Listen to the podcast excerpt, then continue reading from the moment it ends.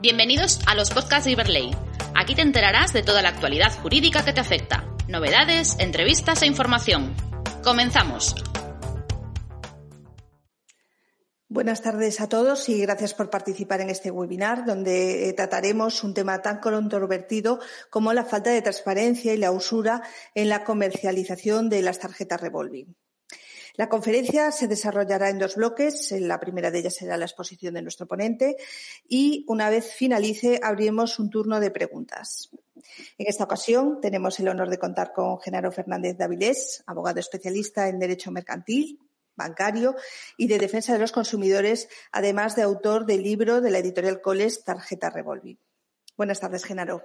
Hola, ¿qué tal? Buenas tardes a todo el mundo y a ti especialmente.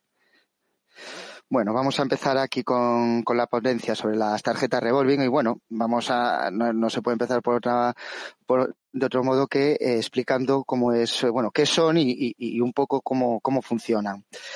Em, bueno, las llamadas tarjetas revolving o revolventes consisten en una línea de crédito que permiten a su titular realizar sus sucesivas compras o disposiciones de efectivo, variables en importe hasta el límite de crédito concedido. Hasta aquí se pueden parecer a lo que son las tarjetas de crédito convencionales, que permiten posponer el pago de las al mes siguiente en que se produce el gasto, que sería sin interés, o bien por medio de plazos, esta vez con un interés estipulado. No obstante, la, peculiaridad de la revolving reside en que se dota a su titular de un límite de crédito que va aumentando a medida que se vaya pagando. Y en teoría ofrecen a su titular la, posibilidad de aplazar los pagos en las cuotas que éste elija, en función de un porcentaje o saldo pendiente o de una cuota fija. Si bien este tipo de tarjetas permite optar por la modalidad de pago total de la deuda, las entidades financieras suelen emitirlas por defecto bajo la, eh, la modalidad de pago mínimo a pagar, que no es otra cosa que un pago aplazado con una pequeña cuota, bueno, pequeña entre comillas, en la que se amortiza entre el 0,5 y el 2% del principal, a lo que posteriormente vamos a, eludir en, lo que es la, ponencia en cuanto a la usura sobre todo. Vamos a pasar. Uy. Así las cosas, el capital disponible y los plazos de amortización se minoran o amplían en base a las disposiciones y pagos mensuales que se realiza, bueno, que realiza el cliente, por lo que no existe un número fijo de cuotas. Esta es otra de sus características, la duración indeterminada de, lo que, de la tarjeta. Mm, el Banco de España, en su memoria de reclamaciones publicada en el año 2017, vino a señalar que la revolving constituye un crédito que se renueva automáticamente a su vencimiento mensual, de tal forma que en realidad es un crédito rotativo, equiparable a una línea de crédito permanente. Sobre su mecánica, el Banco de España dispuso que el funcionamiento revolving consiste en la puesta a disposición de una línea de crédito con un límite determinado que suele oscilar entre los 600 y los 6.000 euros, cuya amortización se efectúa con las cuotas mensuales abonadas al banco, contando con un tipo de interés más elevado que el utilizado en los préstamos. Estas amortizaciones, como bien decíamos, están entre el 0,5, el 2%, a veces el 3% del, capital que se, que se lleva dispuesto. Ahora vamos a pasar a lo que es mm, las características y funcionamiento del préstamo revolving, en concreto la comercialización y, su contratación. Es importante a la hora de eh, saber eh, cómo o determinar la falta de transparencia a la que vamos a hablar a continuación. A la hora de comercializar este tipo de tarjetas, las entidades de crédito se limitan a destacar una serie de características que a simple vista y para el consumidor lego en la materia resultan de lo más ventajosas. De este modo, la información que suministran a, los potenciales clientes se limita a señalar que con la tarjeta revolving podrán efectuar compras y disposición de dinero hasta un límite máximo, con aplazamiento en cómodas cuotas, asequibles para todos los bolsillos. La formalización de los contratos de tarjeta puede realizarse a través de diferentes formatos. Si bien la más habitual es la presencial a través de una solicitud en formato papel, típica solicitud que se realiza, eh, se, se, rellenan los huecos y por la parte de atrás establecen las condiciones del préstamo, si bien existen otras maneras de contratar este producto, ¿no? Que como es, por ejemplo, eh, la cada vez más habitual contratación presencial a través de una solicitud por medio electrónico, como puede ser una tablet, ¿no? Generalmente, por vía telefónica, por Internet. También es muy habitual la, eh, la contratación de las tarjetas a través de una solicitud de financiación de una compra en un establecimiento. En el cual se adquiere la, eh, la, financiación de esa compra. Por ejemplo, vas a una tienda de muebles, compras un, sofá y se financia un 0% de interés, pero a la vez se firma la adquisición de una tarjeta con que tiene sus condiciones eh, particulares. No quiere decir que tú hayas comprado ese sofá al 0%, pero que después utilices la tarjeta y que esos intereses sigan siendo al 0%. Nunca, nunca es así. En todos estos casos, lo habitual es que, es que el titular únicamente debe facilitar sus datos personales y una cuenta de domiciliación bancaria. Bueno, tal y como vamos a, establecer más adelante, el principal problema, de, esto radica en la contratación de este producto. El cliente, ya que el cliente nunca llega a tener un conocimiento de las condiciones y funcionamiento de su tarjeta, más allá de que se trata de un producto que le sirve para obtener ventajas y descuentos en diferentes establecimientos, pudiendo devolver el dinero que se dispone en cómodas cuotas, circunstancia que no puede estar nada más alejada de la realidad. Es de especial importancia, tal y como veremos más adelante, vaya. Es de especial importancia a estos potenciales clientes de las, o sea, advertirles a, los potenciales clientes de las condiciones económicas derivadas de la utilización de la tarjeta al objeto de eludir situaciones de consumo irresponsable y, y también, como no, de sobreendeudamiento. Lo que, lo que pasa es que cuando las entidades eh, informan realmente de cuáles son las condiciones de, estas, de este tipo de productos, pues lo normal es que la gente eh, no contraten. Entonces prefieren no, no explicarlos y que, y que la gente al final lo contrate. En cuanto al tipo de crédito y, su duración, vaya. Las revolving son un tipo de, tarjeta de crédito que en teoría ofrecen la posibilidad de activar la modalidad de pago aplazado en donde el capital disponible se, reconstituye a través de los abonos que, se, eh, bueno, que realiza el titular en la cuenta de crédito asociada. Como ya decíamos, el carácter revolvente eh, es un tipo de contrato indefinido. En tanto, su duración dependerá de las cuotas que se abone por el titular, lo elevado que sea el interés que se aplique y las eh, disposiciones que efectúa el usuario. Vamos a poner ahora un ejemplo, ¿no? Eh, en caso de una tarjeta que tiene un tipo de interés medio anual del 19,95% TAE, que generalmente, y según mi experiencia, es un porcentaje TAE que está por debajo de la que se suelen utilizar en este tipo de productos, que suelen oscilar entre el 21 y el 27-29%. Si se dispone de un crédito, por ejemplo, de 6.000 euros, ¿no? Al 19,95% TAE. Sí, bueno, como antes hablamos del mínimo a pagar, ¿no? El mínimo a pagar es la cuota, la cuota mensual. Si, se, si este mínimo a, pagar, pues son, por ejemplo, 300 euros al mes, un crédito de 6.000 euros al 19,95%, se terminaría de abonar en dos años y costará 1.355 euros en intereses. O sea, 6.000 euros, 300 euros, 1.355 euros en intereses, tampoco digamos que es una cantidad desorbitada, para nada. No obstante, si la cuota se rebaja a 150 euros, la mitad, el crédito tardará cinco años en pagarse y costará 3.939 euros en intereses. Ya es eh, el 50% del capital prestado, 3.900, o sea, bastante más de 50, más bien un 60. el tema no, es que se queden 150 euros, el tema es que variaciones de pocos euros a partir de esta cantidad disparan la diferencia. Así, en caso que una cuota se rebaja a 125 euros, em, el importe del interés a pagar, o sea, 125 euros mensual, Em, superaría el crédito solicitado, ya que estaríamos eh, pagando 6.125 euros en intereses y se tardaría ocho años en abonarse. 6.125. Estamos pagando más de lo que, de lo que eh, hemos pedido. Y si la cuota es de 100 euros, la deuda tardará 30 años en saldarse y para entonces eh, se habrán pagado 30.337 euros en intereses, cinco veces más del tamaño del préstamo inicial. Más allá, si el pago se, se, rebaja a 95 euros, el Banco de España entonces emite una alerta que reza, con esta cuota la deuda eh, se convertirá en indefinida, incluso irá aumentando en el tiempo. Bueno, esto, estos, estos datos, estos datos están todos sacados de un simulador establecido por el Banco de España, em, eh, que se puede buscar perfectamente en cualquier buscador de Internet, y, y, y, y puedes ver este, este tipo de datos. En, las tarjetas revolven generalmente estamos hablando de que eh, ponen una cuota mínima, amortizan un 0,5-2% del capital y esto supone que el crédito tarde mucho tiempo en abonarse y que al final se esté pagando en intereses casi más que el, dinero que llevas prestado. Circunstancia que, por cierto, nadie te explica y que mm, se, deberá de acreditar a la hora de alegar la falta de transparencia. Bueno, Vamos ahora con lo que son las modalidades de pago.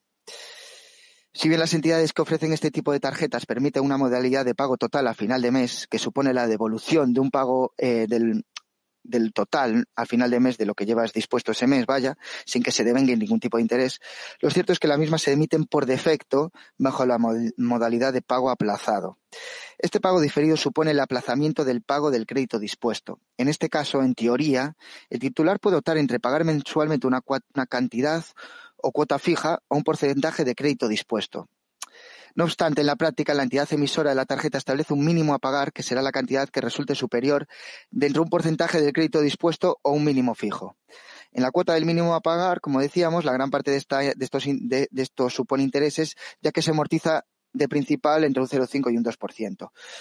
Em, lo que yo he visto, según mi, experiencia, he visto clientes en los cuales eh, eh, tienen contratos en los que ellos pretendían un pago íntegro a final de mes, pero la empresa, desoyendo esa voluntad, realiza el pago aplazado. Hay que cerciorarse que el pago esté íntegro a final de mes porque si no te emiten la cuota mínima para ellos ganar después en intereses. Como hay mucha gente que tiene muchos cargos en la cuenta, pues a lo mejor no se fija pasado los meses y ve que está abonando eh, con en vez de abonar todo el dinero a final de mes lo está abonando a plazos con los intereses que ello conlleva sin, sin haber sido su voluntad desde un inicio.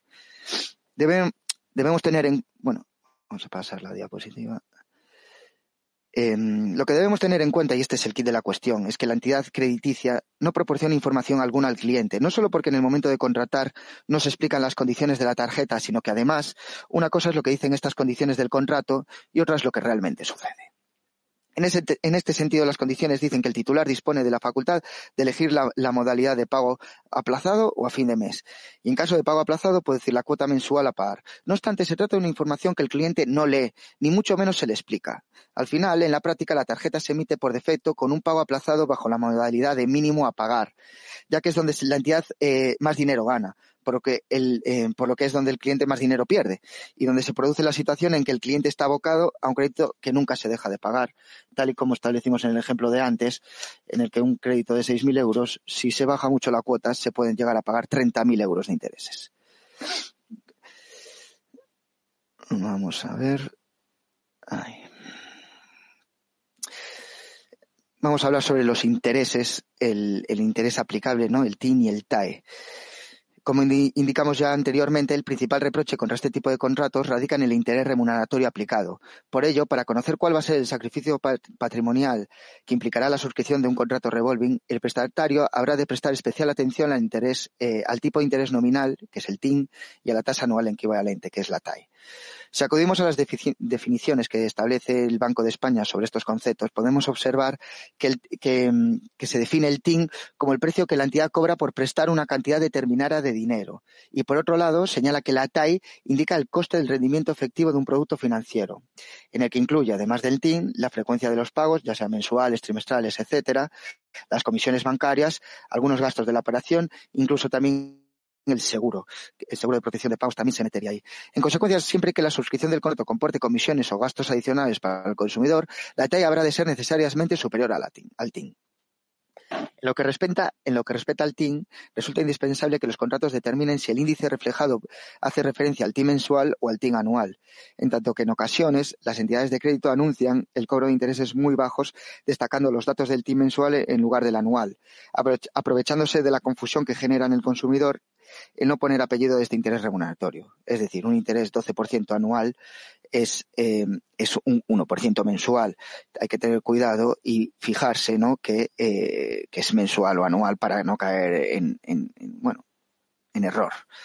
No obstante, la TAE será el dato relevante a tener en consideración en ASA, en ASA determinar el carácter usurario de un contrato revolving. Es el TAE, ¿no? El que, en, donde nos vamos a tener que fijar. Cuestión esta que andaremos eh, más adelante.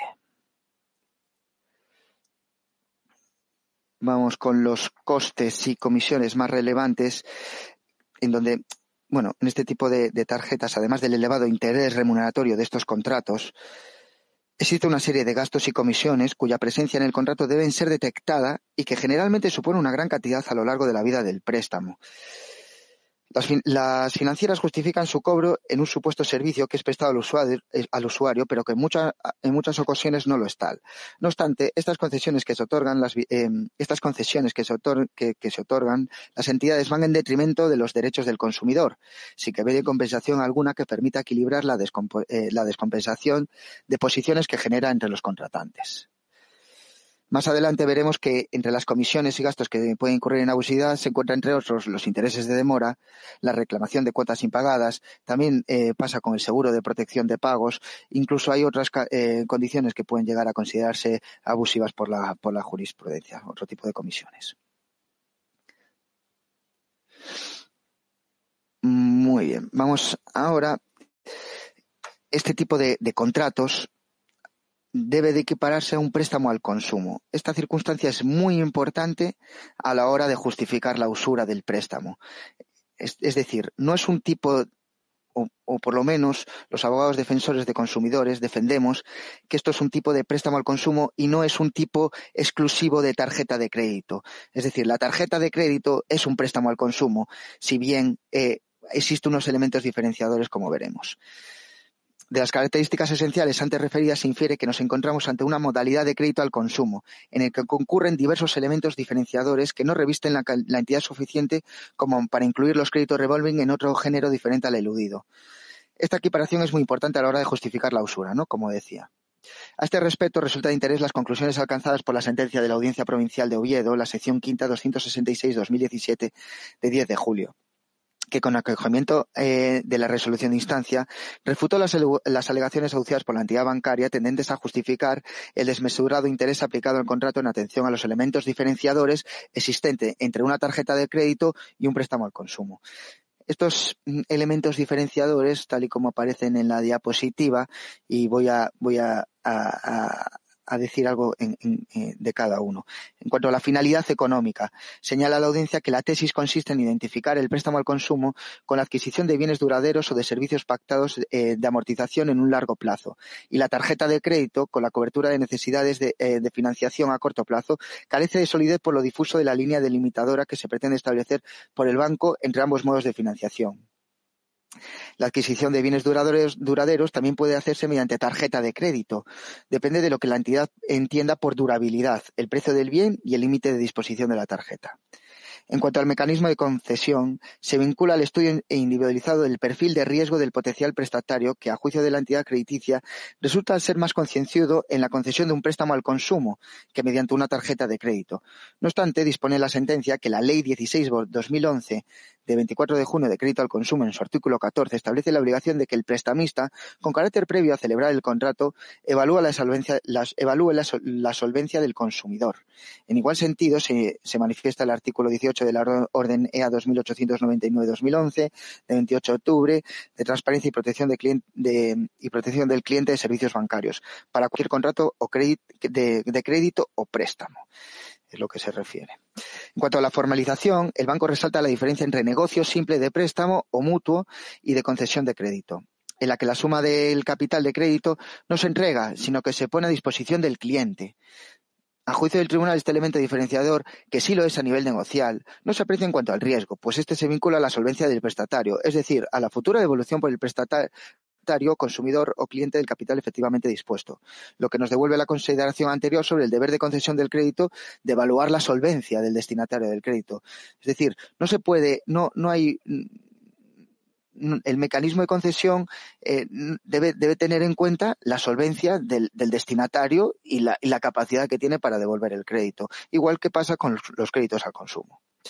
En cuanto a su funcionamiento, sobre el argumento relativo a que en, el préstamo al consumo se pacta un calendario de amortización, mientras que la tarjeta de crédito al cliente tiene total libertad para, determinar las cantidades a devolver, Señala la audiencia que ello dependerá de lo pactado y que al respecto la experiencia demuestra que los criterios de devolución son muy diversos, pero, pero no que quede a la sola libertad del titular de la tarjeta la forma y los plazos de devolución de lo dispuesto.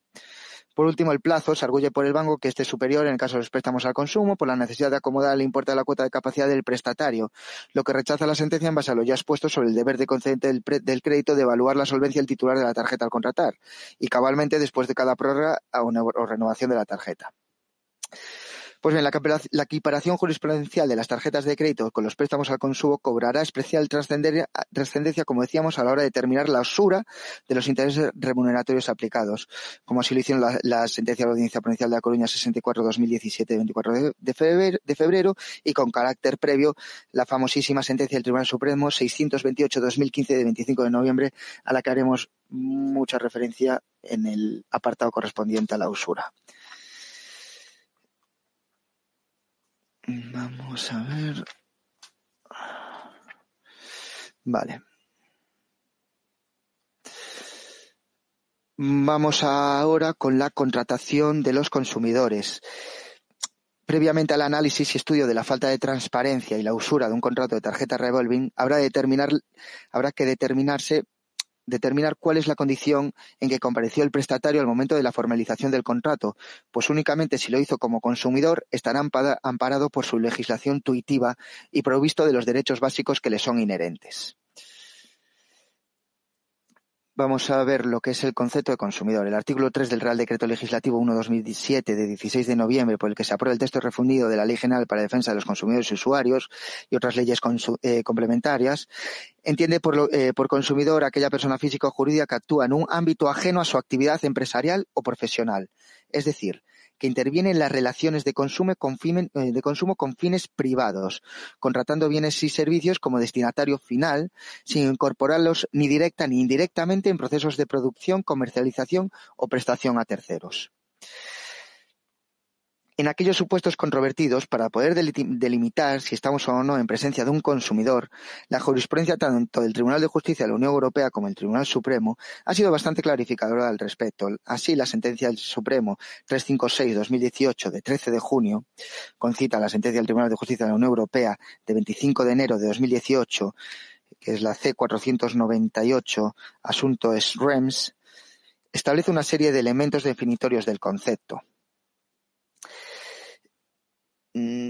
estos conceptos son cuatro en realidad, al final, estos elementos definitorios, digamos, son cuatro. El concepto de consumidor no debe interpretarse con la situación subjetiva de la persona, sino con la posición de ésta en un contrato determinado, debiendo atender a la naturaleza y finalidad del mismo. El contrato debe celebrarse con el único objetivo de satisfacer las propias necesidades de consumo privado de un individuo independientemente de su actividad profesional. Tercero, la condición de consumidor es independiente de los conocimientos e información eh, de que disponga, ni la especialización que la persona pueda alcanzar en su ámbito profesional, ni su implicación activa en la representación de los derechos e intereses de los usuarios de sus, servicios profesionales le priva de la condición de consumidor. Y por último, para el supuesto de una persona que celebra un contrato para el uso que está relacionado parcialmente con su actividad profesional y que por tanto tan solo es parcialmente ajeno a esta, el Tribunal de Justicia de la Unión Europea ha considerado que podrá ampararse la normativa protectora de los consumidores, únicamente en el supuesto de que el vínculo de dicho contrato con la actividad profesional del interesado fuera tan tenue que pudiera considerarse marginal y, por tanto, solo tuviera un papel insignificante en el contexto de la operación, considerada globalmente respecto de la cual se hubiera celebrado el contrato. Bueno, en resumen, para poder determinar si un individuo actúa como consumidor y, por consiguiente, pueda acogerse a la legislación protectora de aquellos, deben considerarse las siguientes pautas. En primer lugar, que el sujeto actúa en un ámbito ajeno a su actividad empresarial o profesional. Después, que intervenga las relaciones de consumo como destinatario final, destinando los bienes adquiridos a fines privados y que dichos bienes por tercero, tercero, que dichos bienes no sean incorporados ni directa indirectamente en procesos de producción, comercialización o prestación de servicios a terceros.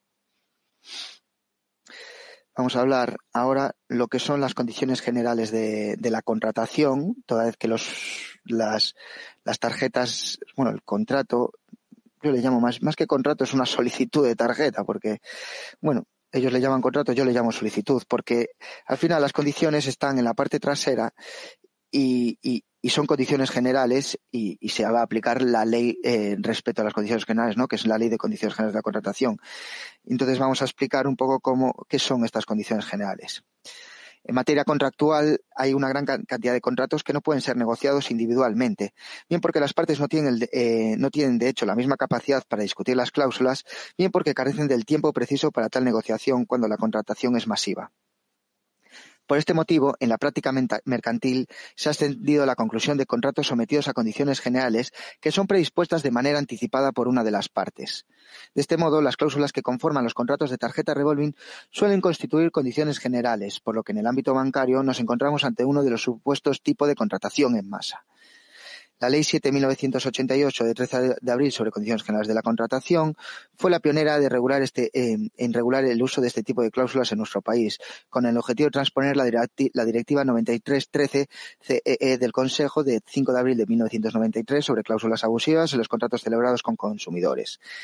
No obstante, em, la actualización del régimen de condiciones generales y cláusulas abusivas llegó con la Ley 44-2006 de 29 de diciembre de mejora de la protección de consumidores y usuarios, cuyas modificaciones en la materia han quedado plasmadas en el título segundo del libro segundo del texto refundido de la Ley eh, General para la Defensa de Consumidores y Usuarios. En la Ley de Condiciones Generales de la, de la Contratación, en su artículo 1.1, Define las condiciones generales de la contratación como aquellas cláusulas preparadas y dispuestas anticipadamente, cuya incorporación al contrato ha sido impuesta por una de las partes, con independencia de la autoría material de las mismas, de su apariencia externa, de su extensión y cualquier otra circunstancia, habiendo sido redactadas con la finalidad de ser incorporadas a una pluralidad de contratos.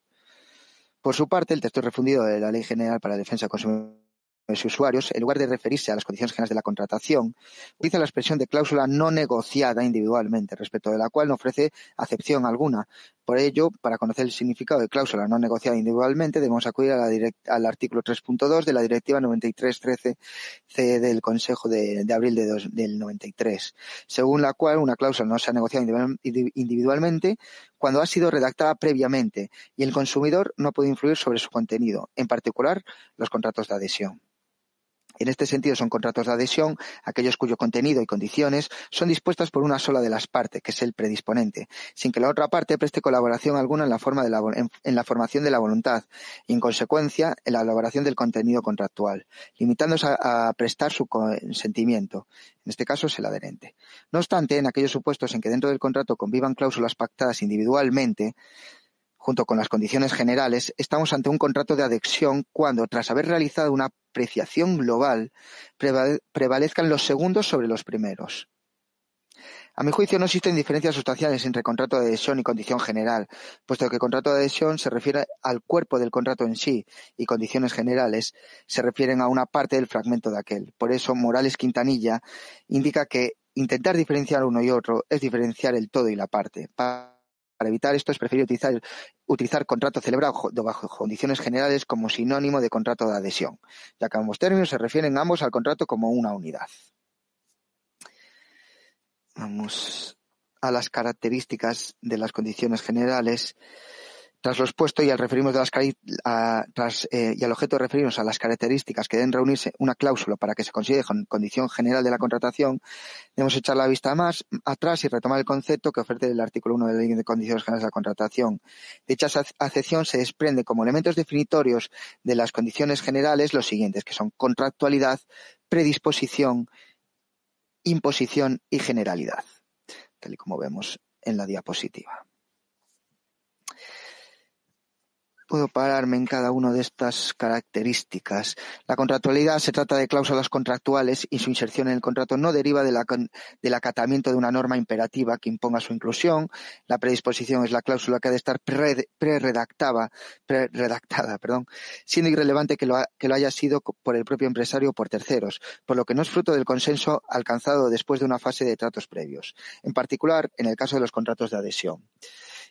La imposición es que su incorporación al contrato debe ser impuesta por una de las partes, aunque la norma no exige que de forma expresa, dada su vocación de generalidad, deba ser impuesta por un empresario, de tal forma que el bien o servicio sobre el que versa el contrato no pueda obtenerse más que mediante el acatamiento de la inclusión en, el mismo de la cláusula.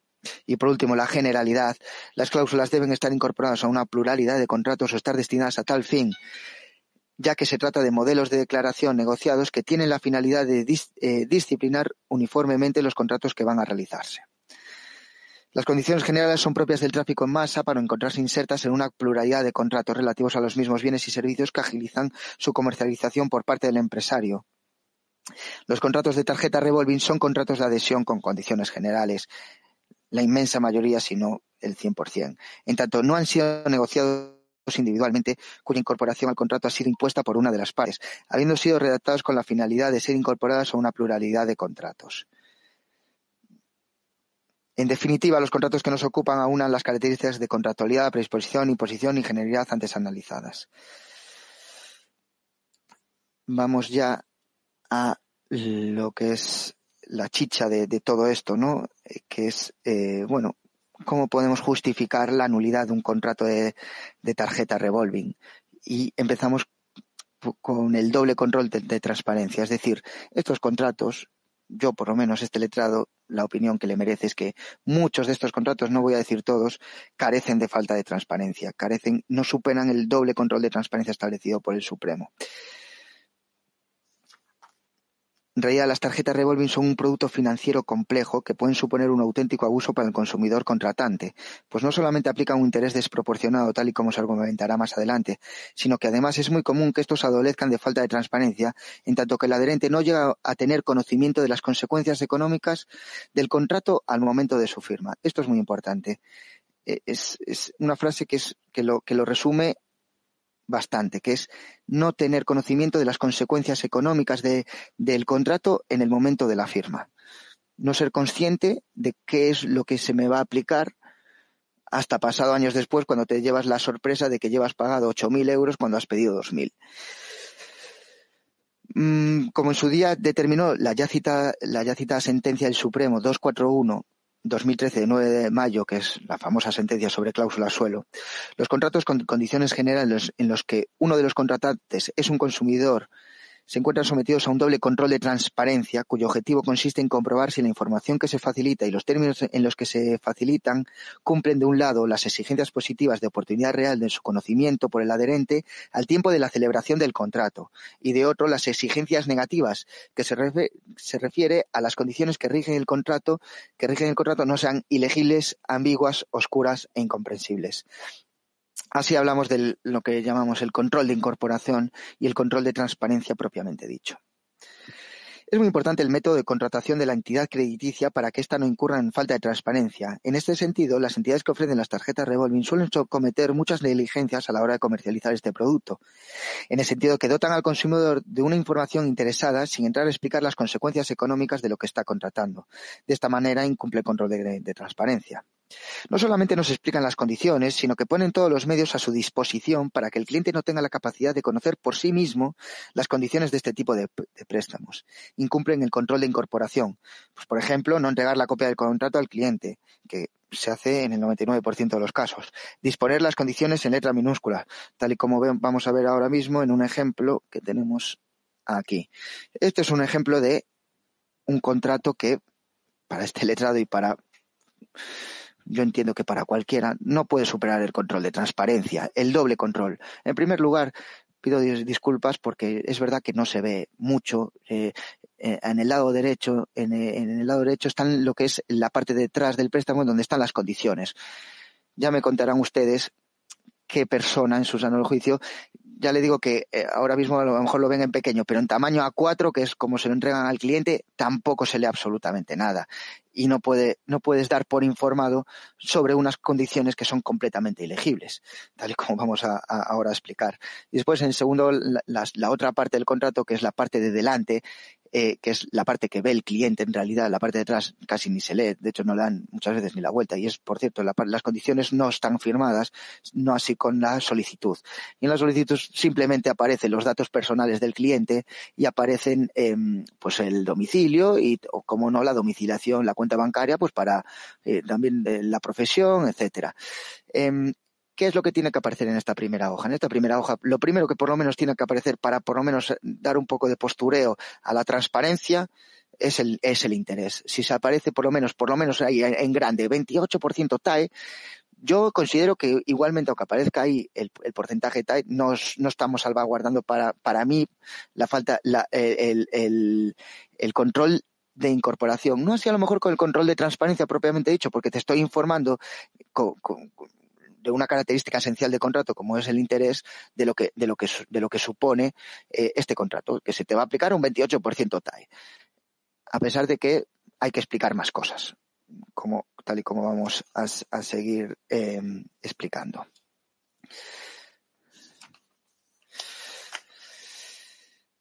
Bueno, antes de entrar a analizar el doble control de transparencia, eh, debemos tener en cuenta que las reclamaciones por falta de transparencia de este tipo de contratos se proyectan sobre la cláusula que regula el interés remuneratorio, es decir, el coste del préstamo. Es por ello que resulta necesario realizar alguna consideración toda vez que al constituir el precio del contrato se trata de un elemento esencial del mismo y además este se encuentra incluido en una condición general.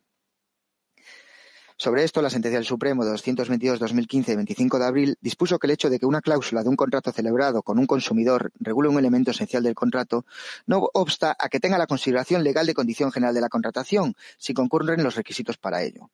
Confirmado que el objeto principal del contrato puede constituir una condición general de la contratación, será necesario dilucidar si la misma puede ser declarada abusiva, para lo cual debemos acudir al decimonoveno considerando de la Directiva 9313-CE de 1993, el cual indica que a los efectos de la presente directiva la apreciación del carácter abusivo no, no debe referirse ni a la cláusula que describe el objeto principal del contrato ni a la relación calidad-precio de la mercancía o de la prestación que la apreciación del carácter abusivo de otras cláusulas podrán tenerse en cuenta, no obstante, el objeto principal del contrato y la relación calidad-precio. En idéntico sentido, el artículo 4.2 de esta directiva impide la apreciación del carácter abusivo de las cláusulas que definen el, el objeto principal del contrato. No obstante, la sentencia del Tribunal de Justicia de la Unión Europea de 3 de junio de 2010, asunto C 48408, en sus apartados 40 y 44, señaló que los preceptos de la directiva antes transcritos deben interpretarse en el sentido de que no se oponen a una normativa nacional que adopte normas más estrictas que las establecidas por la propia directiva, para brindar al consumidor un mayor nivel de protección y que autorice un control jurisdiccional del carácter abusivo de las cláusulas contractuales que se refieren a la definición del objeto principal de contrato.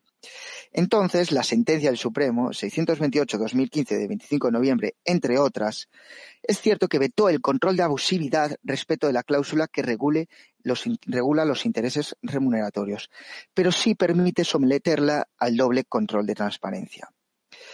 Corolario de lo anterior es que el hecho de que una de la condición general defina el objeto principal del contrato y que como regla general no se pueda examinar la abusividad de su contenido, como es el caso de, como es el caso de la cláusula que regula el interés, no supone que el sistema judicial no la someta al doble control de transparencia que pasamos a estudiar a continuación.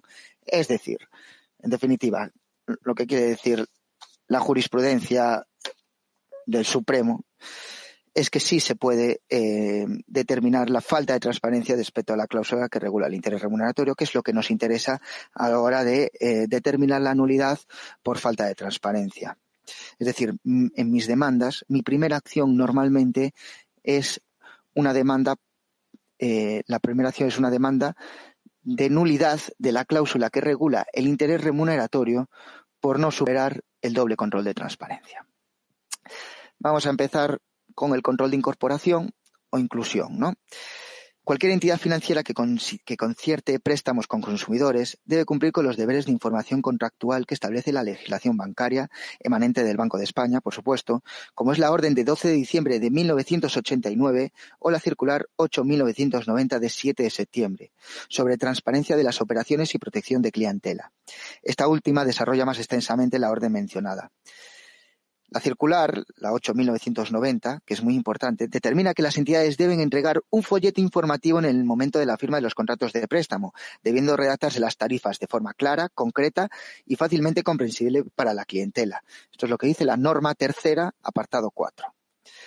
La norma sexta en su apartado 6, hace referencia a que los documentos contractuales relativos a operaciones eh, activas o pasivas deberán recoger de forma explícita y clara tanto el tipo de interés nominal como la periodicidad con que se producirá el devengo de intereses, entre otros. La circular impone una obligación al banco de otorgar el documento contractual relativo a la operación efectuada, así como un folleto con las tarifas de comisiones y gastos repercutibles. Bastará entregar la hoja u hojas del folleto en que figuren todos los conceptos de aplicación a esa operación. En consecuencia, la entidad bancaria, para cumplir con los deberes de información no solo debe entregar la documentación con toda la información referida al préstamo, sino que además la información trasladada al prestatario debía ser clara, concreta y fácilmente comprensible, como dice la norma tercera, así como explícita y clara, como dice la norma sexta. Por otro lado, las condiciones generales que conforman eh, un contrato de tarjeta revolving pueden ser objeto de control por el modo de inclusión al contrato en atención a lo dispuestos en los artículos 5.5 y 7 de la Ley de Condiciones Generales de la Contratación, según los cuales deberán ajustarse a los criterios de transparencia, claridad, concreción y sencillez no quedando eh, incorporadas al contrato aquellas que el adherente no haya tenido oportunidad real de conocer por completo al tiempo de celebración del contrato o no hayan sido firmadas o sean ilegibles, ambiguas, oscuras o incomprensibles. La consecuencia jurídica es que tales condiciones se entiendan no incorporadas al contrato, deviniendo inefectivas por inexistentes. Las condiciones contractuales establecidas de tal modo no dan por tanto cumplida la observancia al requisito de su aceptación expresa mediante la firma del adherente. En este sentido, en una gran cantidad de contratos de tarjeta revolving, la información más relevante del contrato, como es el coste del contrato, que es el tipo de interés, aparece redactado de manera incomprensible y además lo normal es que la totalidad de las condiciones del contrato se encuentre en un tamaño de fuente pequeño de letra que resulta casi legible, que desde luego es la, es la antítesis de la claridad y comprensión lectora. Además, en la mayoría de contratos, las condiciones no aparecen firmadas. De hecho, el consumidor ni siquiera recibe una copia del contrato para poder ver las condiciones en un momento posterior. Por último, debemos hacer referencia a que es reiterada la jurisprudencia que viene considerando nulas las condiciones generales establecidas en contratos que resultan ilegibles. En concreto, el auto de la Audiencia Provincial de Castellón, sección tercera 211-2017, de 7 de septiembre, declara la nulidad por falta de transparencia de la cláusula de intereses al redactarse de letra microscópica, señalando al, señalando al respecto que es preciso que la información suministrada permita al consumidor que se trata de una cláusula que define el objeto principal del contrato. En el mismo sentido, se pronuncian otras resoluciones como la sentencia de la Audiencia Provincial de Barcelona, eh, 77-2017, la sección onceava de 2 de marzo, que determina la nulidad de cláusulas esenciales de contrato de tarjeta en condiciones muy similares, o el auto de la Audiencia Provincial de Barcelona, 70-2019 de 25 de marzo. Es decir, para que la cláusula que regula el interés remuneratorio supere el per control de transparencia, que es el control de incorporación o de inclusión, deben quedar claras las condiciones del contrato, empezando por estar impresas en un tamaño legible. No podemos poner todas las condiciones del contrato en una sola carilla, pues tendrán que ser tres o cuatro carillas. Pero no solo eso, sino que además el precio del contrato, es decir, el interés remuneratorio, debe encontrarse fácilmente dentro del contrato, debiendo quedar claro desde un primer momento. Por último, también debe existir una separación mínima entre las cláusulas y resaltar el título para dar una mayor comprensión circunstancias que están muy alejadas de la realidad de los contratos, sobre todo contratos que vienen de antiguo, ¿no? Ahora las, em, las, entidades de crédito, por la cuenta que les trae, eh, los están empezando a hacer con mayor transparencia, pero los antiguos no es así. En cuanto al control de transparencia propiamente dicho, Además del filtro de incorporación, las condiciones generales de la contratación deben superar el control de transparencia propiamente dicho. Resumidamente, para superar el segundo control de transparencia, el consumidor debe tener capacidad de conocer en el momento de la contratación las consecuencias económicas de lo que se está firmando, lo que decía antes, o lo que es lo mismo. Deben conocer cuál es la verdadera carga económica que conlleva para él el contrato celebrado. En palabras, de la sentencia del Tribunal Supremo 628-2015 de 25 de noviembre de 2015, valga la redundancia, el requisito de transparencia es fundamental para asegurar que la prestación del consentimiento se ha realizado por el consumidor con pleno conocimiento de la carga onerosa que la contratación de la operación de crédito le supone y que ha podido comparar las distintas ofertas de las entidades de crédito para elegir entre ellas la que resulte más favorable. Por su parte, la sentencia del Supremo también 705-2015 de 25 de marzo entiende por transparencia documental de una cláusula que define el objeto principal del contrato cuando la misma permite al consumidor tener un conocimiento real y razonablemente completo de cómo juega o puede jugar en la economía del contrato. Por ello, para que la cláusula reguladora de los intereses remuneratorios aplicados a una tarjeta revolving pueda superar con éxito este control de transparencia, la sentencia del Supremo 241-2013 de 9 de mayo La, de las cláusulas suelo, exige que no se encuentre enmascarada dentro de una información abrumadora, abrumadoramente exhaustiva que en definitiva dificulte su identificación y proyecta sombras sobre lo considerado aisladamente. Desgraciadamente, estas cláusulas, que inciden directamente en el contenido de la obligación de pago que recae sobre el consumidor, se encuentran camufladas entre la restante información del contrato y no se encuentran destacadas, de modo que quedan diluidas en la atención del consumidor, de quien no puede esperarse que agote la lectura del contrato hasta llegar a la parte más importante del mismo.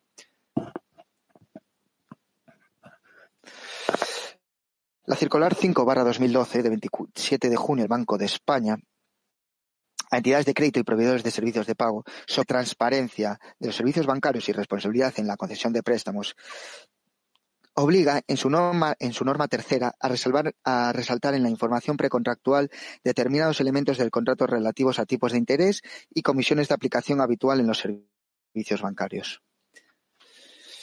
Incluso en el supuesto que el consumidor hubiera podido leer las condiciones del contrato, tal circunstancia por sí no significa que se haya prestado la perceptiva información como tampoco supone una suerte de presunción juris de de haberse cumplido dicha obligación, de manera que el cliente no tiene la capacidad de conocer los riesgos de lo contratado, siendo esta circunstancia el último designio de toda la legislación sobre transparencia de información.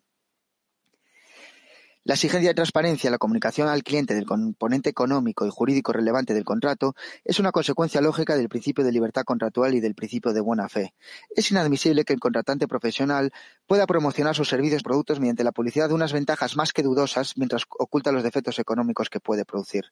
A este respecto, lo que tenemos que señalar es que cuando en el momento de la contratación hay un agente comercial en un centro comercial eh, en el cual te, bueno te vende los beneficios de la tarjeta en el sentido de que vas a poder disponer de dinero en comodísimas y pagarlo en comodísimas cuotas que no se aplican casi interés y también que vas a poder beneficiarte de numerosos descuentos y te está resaltando los beneficios y no te está explicando lo que realmente el perjuicio que puede ocasionar este tipo de tarjetas.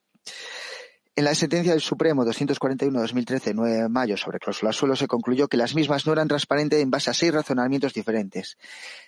No obstante, en el auto aclaratorio de referida sentencia 3 de junio de 2013, el Supremo vino a señalar que tales motivos que determinan la ausencia de transparencia en las cláusulas suelo no constituía una relación exhaustiva de circunstancias a tener en cuenta con exclusión de cualquier otra, ni que la, eh, ni que la presencia aislada de alguna o alguna de las circunstancias enumeradas que constituyeron los parámetros tenidos en cuenta para formar el juicio de valor hasta tanto referido a las concretas cláusulas analizadas sea suficiente para considerarse no transparente la cláusula.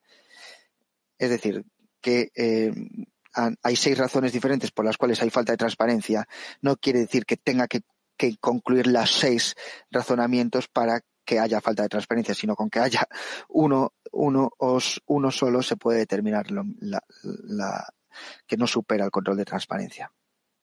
En consecuencia, no existen medios tasados para obtener el resultado perseguido. Un consumidor correctamente informado, el buen funcionamiento de la cláusula de su incidencia y trascendencia en la ejecución del contrato, a fin de que el consumidor pueda prestar su consentimiento tras haber sido informado cumplidamente, es un resultado insustituible, aunque susceptible de ser alcanzado por pluralidad de medios para terminar con, este concepto de, control de transparencia, las entidades financieras son las encargadas de probar que el adherente conocía, hubiera podido conocer con, sencillez tanto la carga económica que realmente supone para él el contrato celebrado, esto es la onerosidad o sacrificio patrimonial realizado a cambio de la prestación económica que se quiere obtener, como la carga jurídica del mismo, es decir, la definición clara de su posición jurídica, tanto en los presupuestos o elementos típicos que configuran el contrato celebrado, como la asignación o distribución de los riesgos de ejecución o desarrollo del mismo.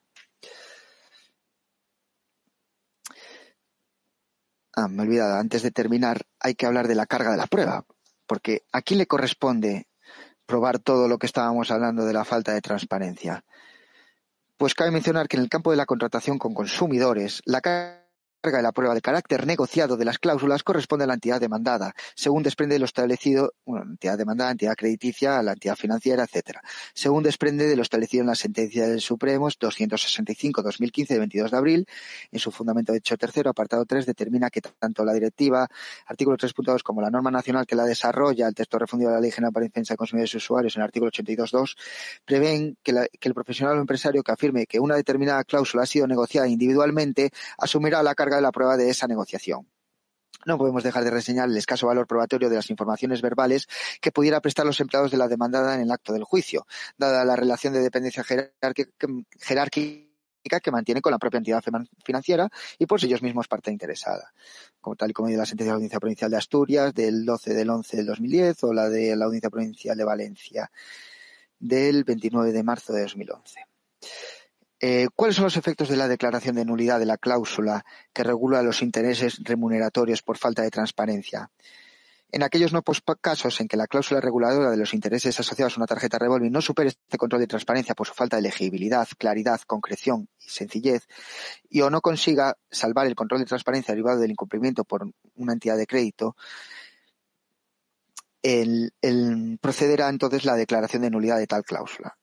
Eso es lo que la consecuencia de, la falta de transparencia es declarar la nulidad de la cláusula que regula los intereses remuneratorios. ¿Y cuál es la consecuencia económica? La devolución de las cantidades indebidamente cobradas, es decir, se deberá dejar la cláusula sin efecto sin que puedan surtir efectos en el futuro procediendo a la devolución de las cantidades indebidamente cobradas por la aplicación de la cláusula declarada nula en virtud del artículo 1300 del Código Civil. No procede tampoco su moderación o integración, por ello el contrato continuará vigente sin aplicación de, dichas cláusulas y si de la liquidación que se realice resulta que mi mandante no ha pagado a fecha de sentencia el capital principal, este se devolverá en función de lo establecido en el contrato sin aplicación de las cláusulas cuyas nulidades se, se, se solicita. Procede entonces la devolución de la compensación de las cantidades indebidamente abonadas al consumidor aplicación, en aplicación de la cláusula objeto de nulidad, desde el inicio del préstamo con sus intereses desde la fecha de cada cobro. Circunstancia importante. Hay que fijar unas bases de, cálculo en virtud del artículo 219 de la ley, que es las bases para liquidación en ejecución de sentencia, porque normalmente esto va a haber que calcularse en ejecución de sentencia, porque al ser un contrato indefinido, cuando se presenta la demanda de nulidad de la cláusula, estamos, estamos em, no tenemos la capacidad de, de, de calcular cuáles son estos intereses que se han cobrado más, toda vez que el contrato sigue vigente y es posible que, la, que el cliente siga pagando incluso las cuotas. Em, entonces, las bases deben fijarse con arreglo a las cuales se ha de efectuar la liquidación de las cantidades indebidamente abonadas en la aplicación de la cláusula declarada nula. Muy bien. Siguiente apartado van a ser cuáles son las cláusulas abusivas eh, que están en este tipo de contratos.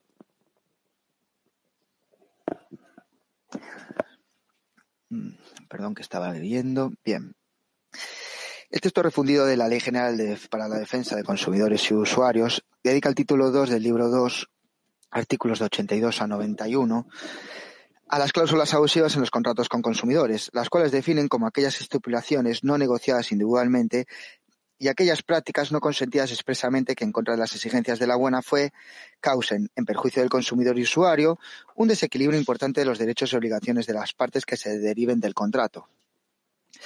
Los artículos 80 a 90 de esta ley incorporan un listado de cláusulas que se consideran en todo caso abusivas. Es una lista única pero no cerrada, en donde se reputa la abusividad de aquellas cláusulas que uno, vinculen el contrato a la voluntad del empresario. Limiten los derechos del consumidor y usuario. Determinen la falta de reciprocidad en el contrato. Cuatro, impongan al consumidor y usuario unas garantías desproporcionadas o le impongan indebidamente la carga de la prueba. Cinco, resulten desproporcionadas en relación con el perfeccionamiento y ejecución del contrato. O seis, contravengan las reglas sobre competencia y derecho aplicable. Por su parte, como recordó la sentencia del Supremo 511-2017 de 20 de septiembre, la Directiva 9313, en un anexo en el que se remite el artículo 3, recoge una lista indicativa y no exhaustiva de cláusulas que pueden ser declaradas abusivas, delegando en los Estados miembros la posibilidad de imponer un mayor rigor en el control de la, de la abusividad de las cláusulas. Así, su artículo 3.1, partiendo de la idea de que el consumidor y usuario, se halla en una situación de inferioridad respecto del predisponente profesional, considera abusivas las cláusulas contractuales que no hayan sido negociadas individualmente si, pese a las exigencias de la buena fe, causan en detrimento del consumidor un desequilibrio importante entre los derechos y obligaciones de las partes que se derivan del contrato. Tenemos ahí lo que dice exactamente dicho artículo.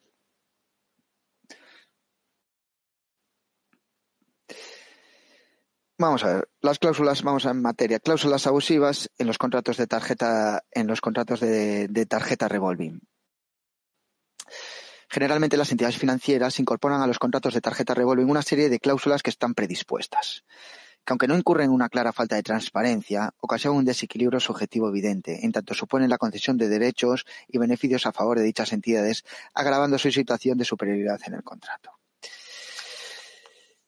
Vamos a centrarnos en dos de, las cláusulas que pueden ser consideradas abusivas. Yo personalmente lo que hago normalmente en, mis demandas es eh, establecer una acción principal, que es la falta de transparencia, una acción subsidiaria, que es la usura de los intereses, y una subsidiaria última, que es eh, normalmente la de comisión por impago, porque siempre es, abusiva, según mi experiencia, siempre es abusiva, y de las cuales se puede determinar, eh, bueno, podemos salvaguardar los intereses del, del cliente si el juez determina, sorprendentemente, que no existe falta de transparencia, o si determina que no hay usura. Y así no, no le impondrían las costas a, bueno, a nuestros clientes. En primer lugar está la cláusula de interés de demora que mm, analizar la cláusula de interés de demora ya establecido en un contrato de revolving puede partirse además de lo establecido en el, citado artículo 82 de la Ley de Defensa de Consumidores Usuarios, de lo dispuesto en el artículo 85.6 de dicha norma, a cuyo tenor se consideran abusivas las estipulaciones que impongan que supongan la imposición de una indemnización desproporcionadamente alta al consumidor usuario que no cumpla con sus obligaciones. De este modo deberá tenerse en consideración la jurisprudencia que a tal respecto ha sido instaurada por nuestro más alto tribunal, de modo que habrá de examinarse si el interés de demora refleja en el contrato supone una indemnización desproporcionadamente alta para el consumidor que elude sus obligaciones. Si bien es cierto que, según reiterada jurisprudencia del Supremo, los intereses de demora se configuran como una sanción o pena al deudor a fin de indemnizar al, al, acreedor los perjuicios causados por el retraso del primero en el cumplimiento ordinario de sus obligaciones, de modo que actúa como una compensación a favor de la entidad destinada a reparar los daños y perjuicios que le puedan ocasionar tal incumplimiento contractual del consumidor. Lo determinante a la hora de, de considerar abusivo un interés de demora es que el mismo supere en dos puntos porcentuales el interés ordinario pactado, tal y dispuso la sentencia del Supremo 265-2015. Y en segundo lugar está la comisión por impago, que la norma tercera del, del, apartado 3 de la circular del Banco de España 8.997 de septiembre sobre transparencia de las operaciones y protección de la clientela, dispone que no se tarifarán los servicios y operaciones no practicados. Tampoco se incluirán las tarifas, sin perjuicio de su reflejo de los contratos correspondientes, las penalizaciones o indemnizaciones que deban pagar al cliente por el incumplimiento de sus obligaciones contractuales. De igual modo, que las comisiones y gastos repercutidos deben corresponder a servicios efectivamente prestados o gastos sabidos. Es decir, esta comisión por impago debe suplir un servicio.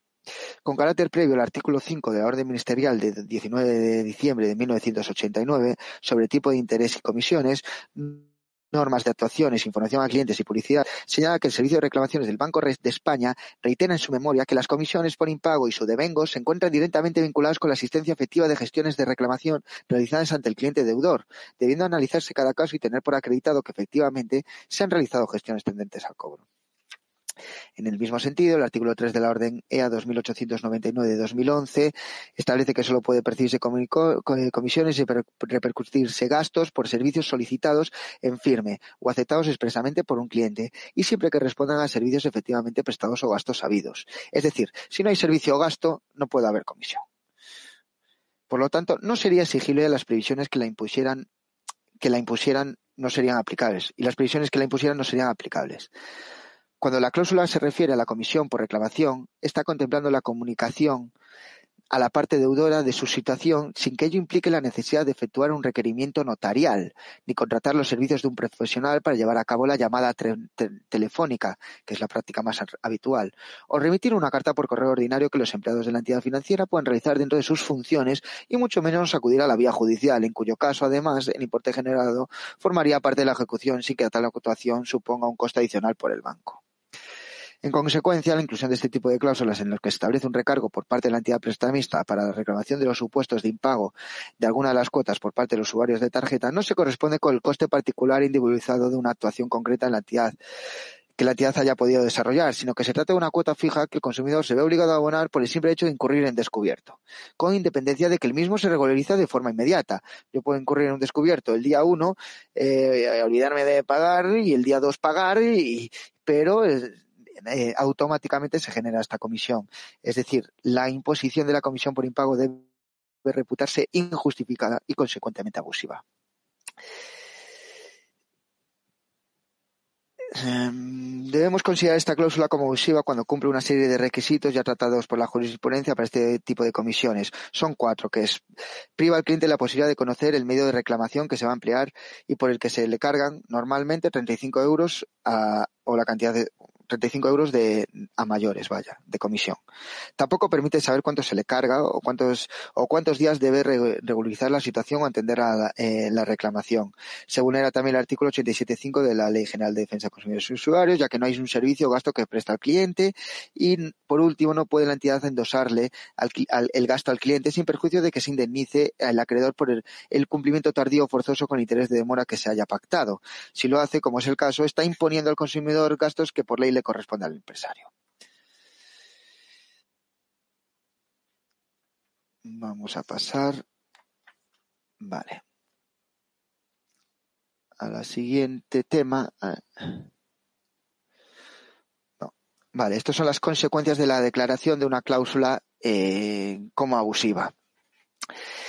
Como, bueno, el artículo 6.1 de la Directiva 9313 de de, de 1993 y, la, y, dispone que los Estados miembros establecerán que no vincularán al consumidor en las condiciones estipuladas por sus derechos nacionales, las cláusulas abusivas que figuran en un contrato celebrado entre este y un profesional y dispondrán que el contrato siga obligado, siga siendo obligatorio para las partes en los mismos términos, si este puede subsistir sin las cláusulas abusivas. El objeto que persigue este precepto no es otro que el restablecer el equilibrio que debe existir entre los derechos y obligaciones de las partes. Se trata de reemplazar el equilibrio formal por el real. En el mismo sentido se pronuncia el artículo 83 de la Ley de Defensa de Consumidores y Usuarios. En consecuencia, se deberán dejar tales cláusulas sin efecto, sin que proceda a su moderación o integración, ya que lo contrario sería debilitar el efecto disuasorio perseguido, dificultando con ello el objetivo a largo plazo establecido en el artículo 7 de la Directiva 9313. Ahora sí, nos vamos al siguiente tema, que es el carácter usuario de los intereses remuneratorios. Usuario no, usurario.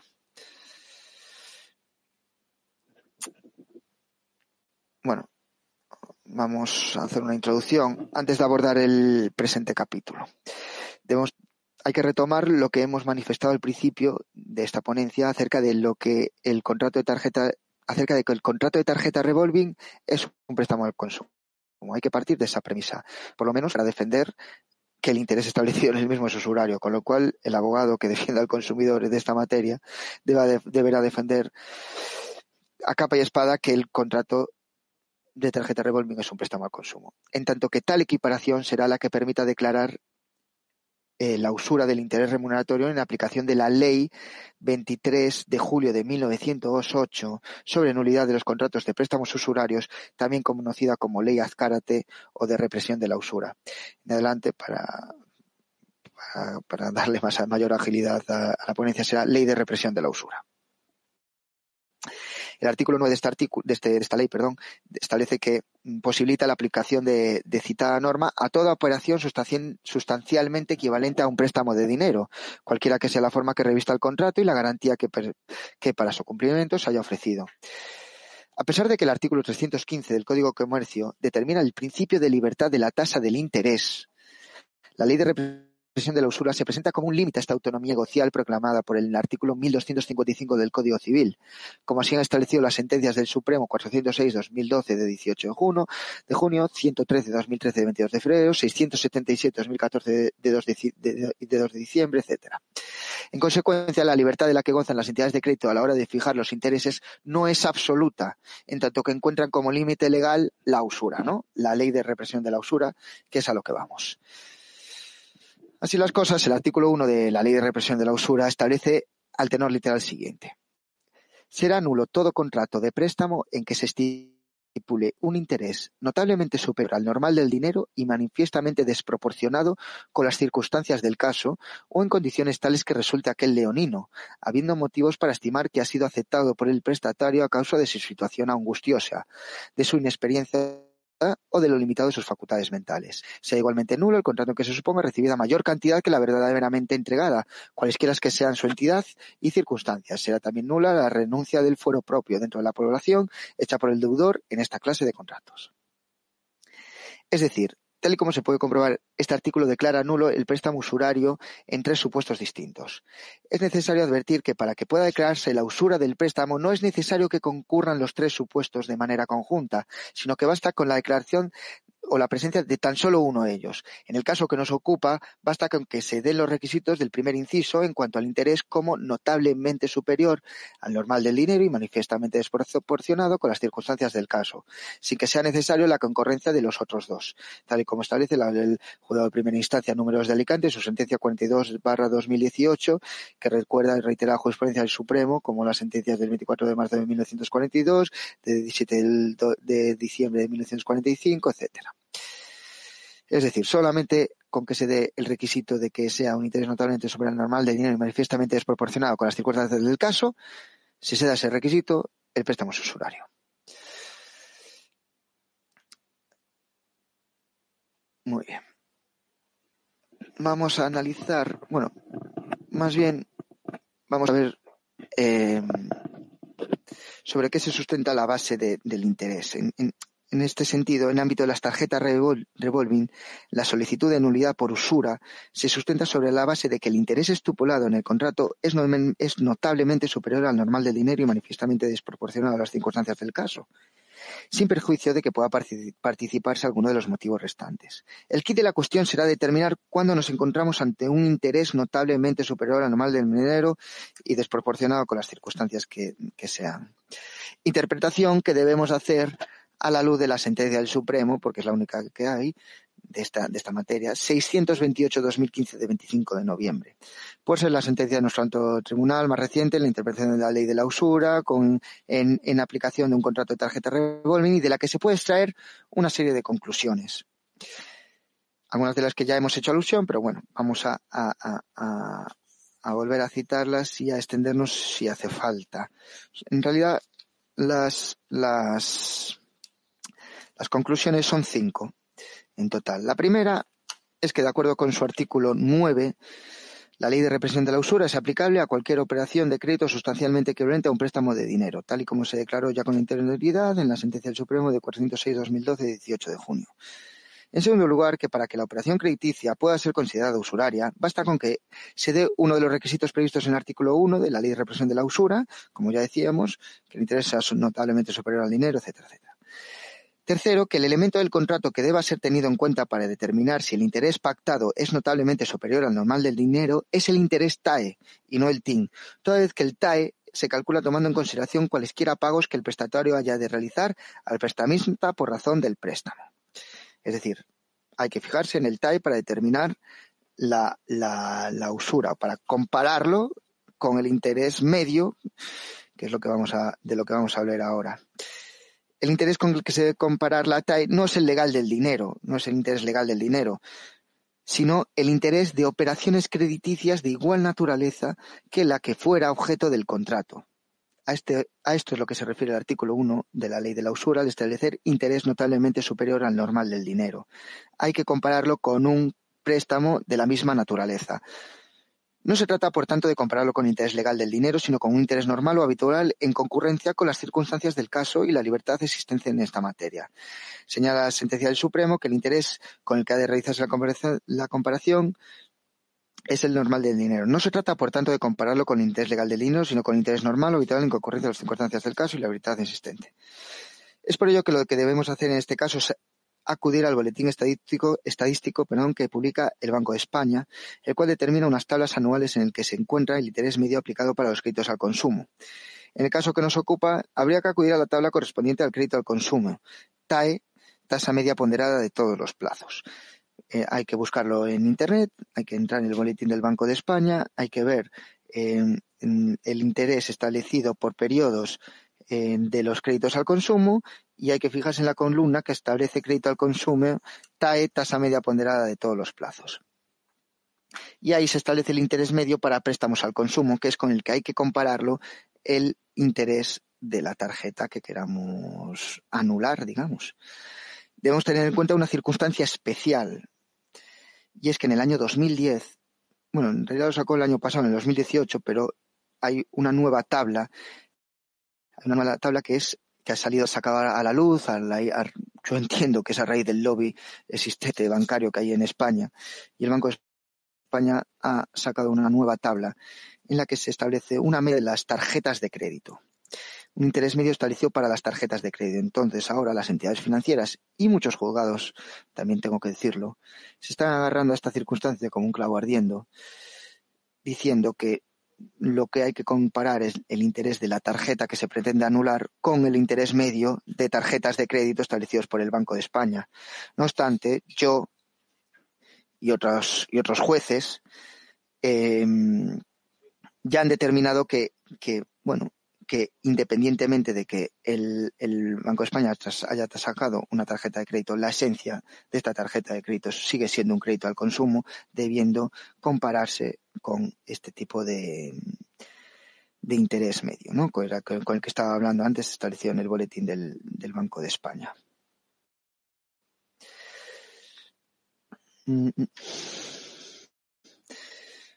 Bueno, en este sentido, lo que argumentar en la demanda de nulidad del contrato por usura es que a pesar de que exista una tabla en la que se establezca. Uy, me había olvidado de pasar la, la diapositiva.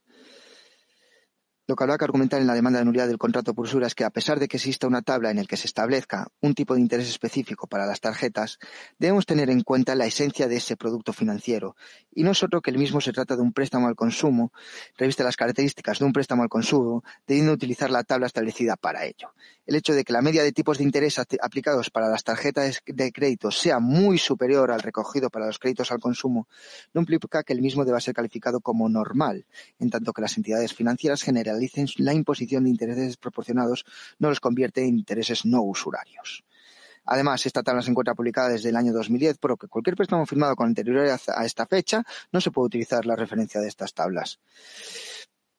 En el supuesto analizado por la sentencia del 628-2015 a la que estamos haciendo referencia, el interés haya aplicado un contrato concertado en el mes de junio de 2001 era del 24,6%.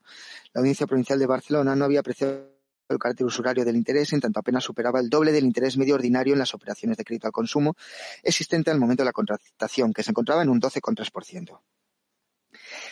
En este sentido, el Tribunal Supremo señala que la cuestión no es tanto si es o no excesivo, como si es notablemente superior al, dinero y desproporcionado con las circunstancias del caso. Y esta sala considera que una diferencia de una de esa envergadura entre la TAI fijado en la operación y el interés medio de los préstamos al consumo en la fecha en la que fue concertado permite considerar el interés estipulado como notablemente superior al dinero. Es decir, el propio Supremo considera nulo por usuario interés remuneratorio que dobla el tipo medio y lo compara con los intereses establecidos por el Banco de España para créditos al consumo. Por último, el último requisito, la última conclusión que ha llegado esta sentencia es que además de ser superior al normal de dinero, el interés estipulado debe ser manifiestamente desproporcionado con las circunstancias del caso. A este respecto, la normalidad no precisa de especial prueba, siendo la, excepcionalidad lo que necesita ser alegada y probada. En este sentido, el Supremo establece en la sentencia 628-2015 que las circunstancias excepcionales que justifiquen la desproporción deberán ser alegadas y probadas por la entidad que ofrece el servicio de crédito, como puede ser el riesgo de la operación, si este es más alto del habitual o no. En definitiva, el, posible mayor riesgo que pueda pretender alegar la entidad queda diluido por el hecho de que precisamente comercializa este producto de forma masiva sin exigir garantía alguna y sin siquiera recabar información sobre la capacidad de pago del prestatario, debiendo asumir la entidad el riesgo derivado de su falta de diligencia.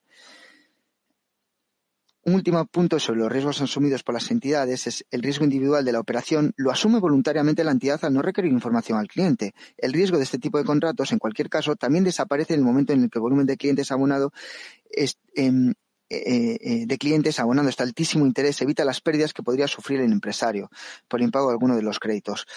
Y por último, también yo pienso que en cualquier cuanto a las circunstancias de caso, cuáles son las circunstancias del caso en un préstamo de tarjeta de revolving. Hay que ver también cuál es la forma de pago que hacía eh, alusión al principio de la ponencia. La forma de pago, de, el pago plazado, establece un pago mínimo. Este pago mínimo determina un, entre un 0,5% y un 3% del capital amortizado. Esto determina que la cuota eh, mensual es ínfima y esto determina que se pagan unos intereses que son totalmente desproporcionados para cualquier persona, tal como hacía referencia en el ejemplo que hice antes de una persona que coge 6.000 euros em, y, y, al final acaba pagando 38.000. Eso es desproporcionado a estos ojos y a los ojos de cualquiera que lo, pueda ver. Y si no, lo si no lo ha explicado la entidad financiera en un principio, este contrato adolece de falta de transparencia. Por último, vamos a ir a cuáles son los efectos ¿no? de, la, de la declaración de nulidad del contrato por usura. Una vez apreciada la usura de los intereses remuneratorios, procederá a la declaración de nulidad del contrato como arreglo lo dispuesto en el artículo 1 de la Ley de Represión de la Usura. No obstante, las consecuencias inherentes a tal declaración se encuentran determinadas en el artículo 3 de la Ley de la Usura cuando señala que el prestatario estará obligado a entregar tan solo la suma recibida y si hubiera satisfecho parte de aquella y los intereses vencidos, el prestamista devolverá al prestatario lo que, tomando en cuenta el total de lo percibido, exceda el capital prestado. Por ello, el prestatario solo viene obligado a abonar la suma recibida y en el supuesto de que éste haya abonado un exceso respecto al capital prestado, ésta deberá serle restituido. De no ser posible estimar o calcular la cantidad que se deberá pagar en caso de nulidad del contrato, deberá procederse a realizar el cálculo expuesto en el párrafo siguiente en ejecución de sentencia. Para ello, en virtud del artículo 219 de la ley, con respecto a la declaración de nulidad del contrato y su efecto comentado en el artículo 3 de la usura, deberá calcularse mediante la operación aritmética consistente en calcular las cantidades recibidas por el consumidor y a esta cantidad restar el resto de conceptos que hayan sido cobrados por la entidad demandada. Si el resultado es positivo, el cliente deberá, eh, deberá esa cantidad a la demandada sin cambios negativos. La entidad de crédito, de crédito deberá restituir dicha cantidad. La cantidad resultante devengará el interés legal establecido desde la fecha de la interpretación, interpelación judicial y el procesal desde el dictado de la sentencia de primera instancia. Pues hasta aquí ha llegado la, ponencia. Agradeceros a todos haberme escuchado y, bueno, ahora eh, estoy a vuestra disposición para contestar alguna pregunta. Muchas gracias, Genaro, por esta eh, exhaustiva y clara exposición. Eh, vamos a proceder entonces a ver si realizan alguna pregunta. Vale, tenemos Praxis Abogados y dicen ocasiones al momento de, de expedir la tarjeta de las entidades de crédito incluyen un seguro de protección de pagos por el que cobran una prima adicional a la cuota que paga el cliente por hacer uso de la tarjeta. ¿Se pueden reclamar las cantidades cobradas por este concepto? Bueno, bien, a ver, esto es una circunstancia sobre venida de, lo que son los contratos de tarjeta revolving. Yo muchas veces en mis propias demandas sí que reclamo este tipo de, seguro. Vamos a ver, en las solicitudes de, contrato de, contrato de tarjeta revolving hay muchas veces que aparece la le voy a llamar típica, porque yo les llamo típica porque lo leo muchas veces. La típica casilla en la que eh, eh, dice, eh, sí, deseo contratar el seguro o no, no deseo contratar el seguro. Entonces, mm, hay veces que incluso te lo premarca la propia entidad. Incluso si tú, sin tú no haber marcado nada, ellos te lo van a marcar.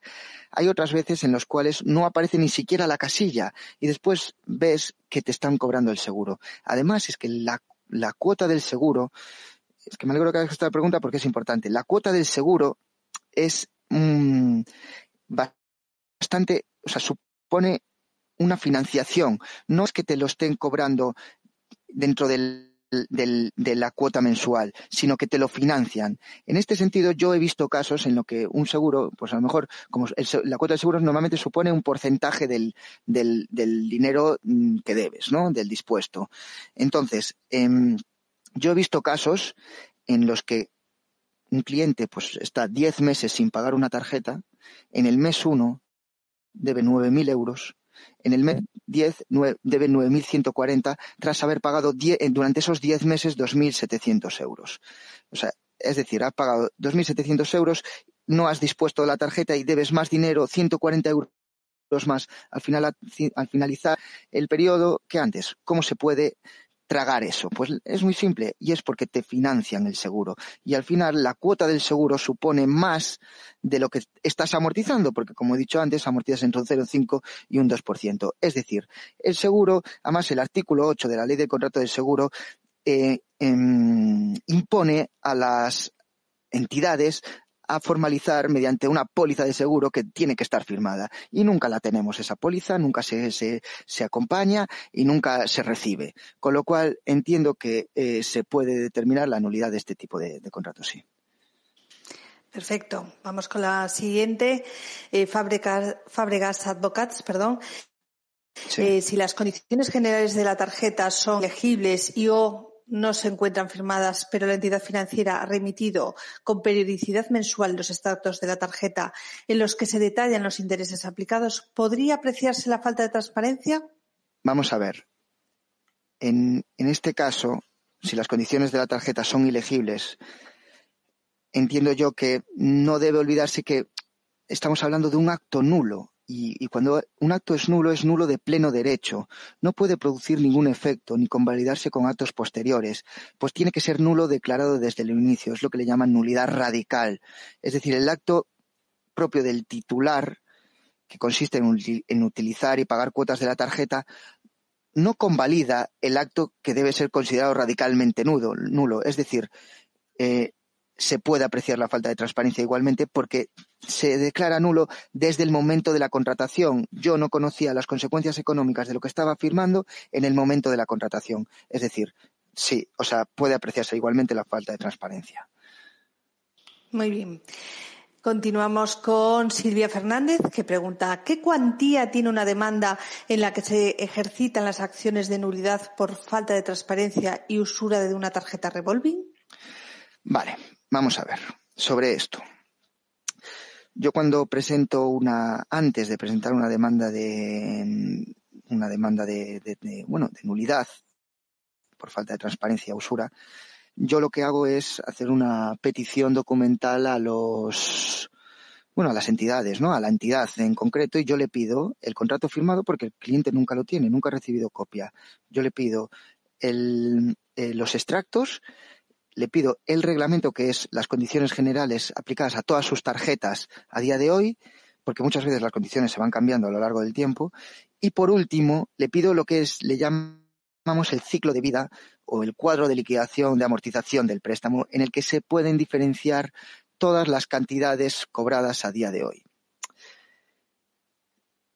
Aún independientemente de recibir ese cuadro, yo tampoco estoy bajo la disposición de poder calcular cuánto dinero em, me va a devolver si se determina la nulidad por falta de transparencia y nulidad de la de, o nulidad de por usura, vaya porque la tarjeta es un, es un producto que es indefinido en el tiempo. Normalmente, si está cancelado, sí. Si está cancelada la tarjeta, si ya está cancelada la tarjeta, no se ha dispuesto de, más dinero y, ya no está cero, yo sí que puedo realizar un cálculo. Si me aportan el cuadro de vida. Pero si no está cancelada, yo presento mis demandas sin cuantía y todos los juzgados me los están aceptando.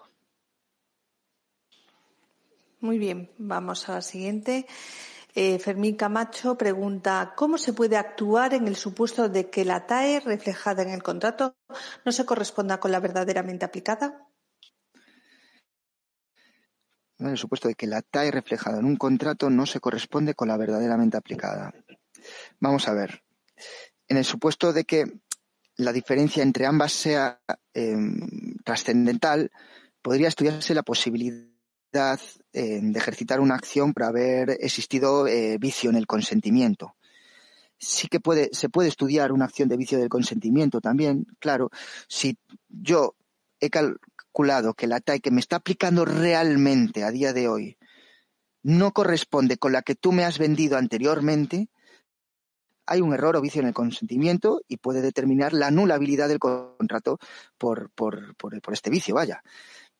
En los casos restantes, mi recomendación sería acreditar el interés que realmente se está eh, aplicando a través de los simuladores que ofrece el Banco de España y los que hice relación antes, y comparar el interés medio aplicable en la fecha de la contratación con la TAE verdadera, al menos con carácter principal. Perfecto. Vamos a atender a una última pregunta. Eh, nos pregunta María Rodríguez Vázquez, al hablar de las cláusulas abusivas en este tipo de contratos, te has centrado en las cláusulas relativas al interés de demora y la comisión mm, por impago. ¿Podrías poner algún otro ejemplo de cláusula abusiva en los contratos de tarjeta?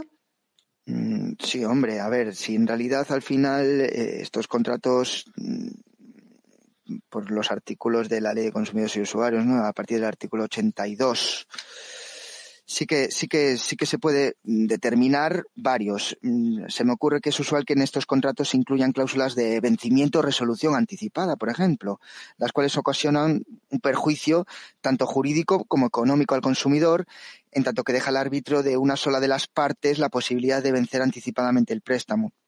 Y además se pena de forma excesiva y con abuso de posición de superioridad el retraso del pago de cualquiera de las cuotas vencidas.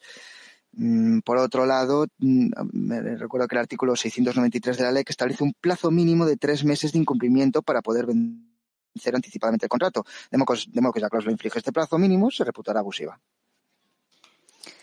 Muy bien, eh, muchas gracias Genaro por esta exposición. Repito, agradecerles a todos de nuevo su asistencia a este evento que confiamos que haya sido de su interés y esperamos contar de nuevo con ustedes en futuros webinars que desde la editorial iremos preparando.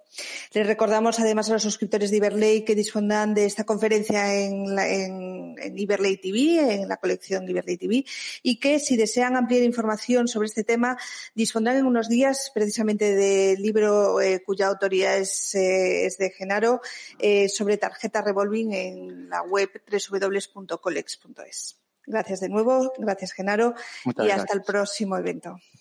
Hasta luego. Gracias por haber llegado hasta aquí. Esperamos que la información te haya sido útil. Suscríbete y nos escuchamos en el próximo podcast.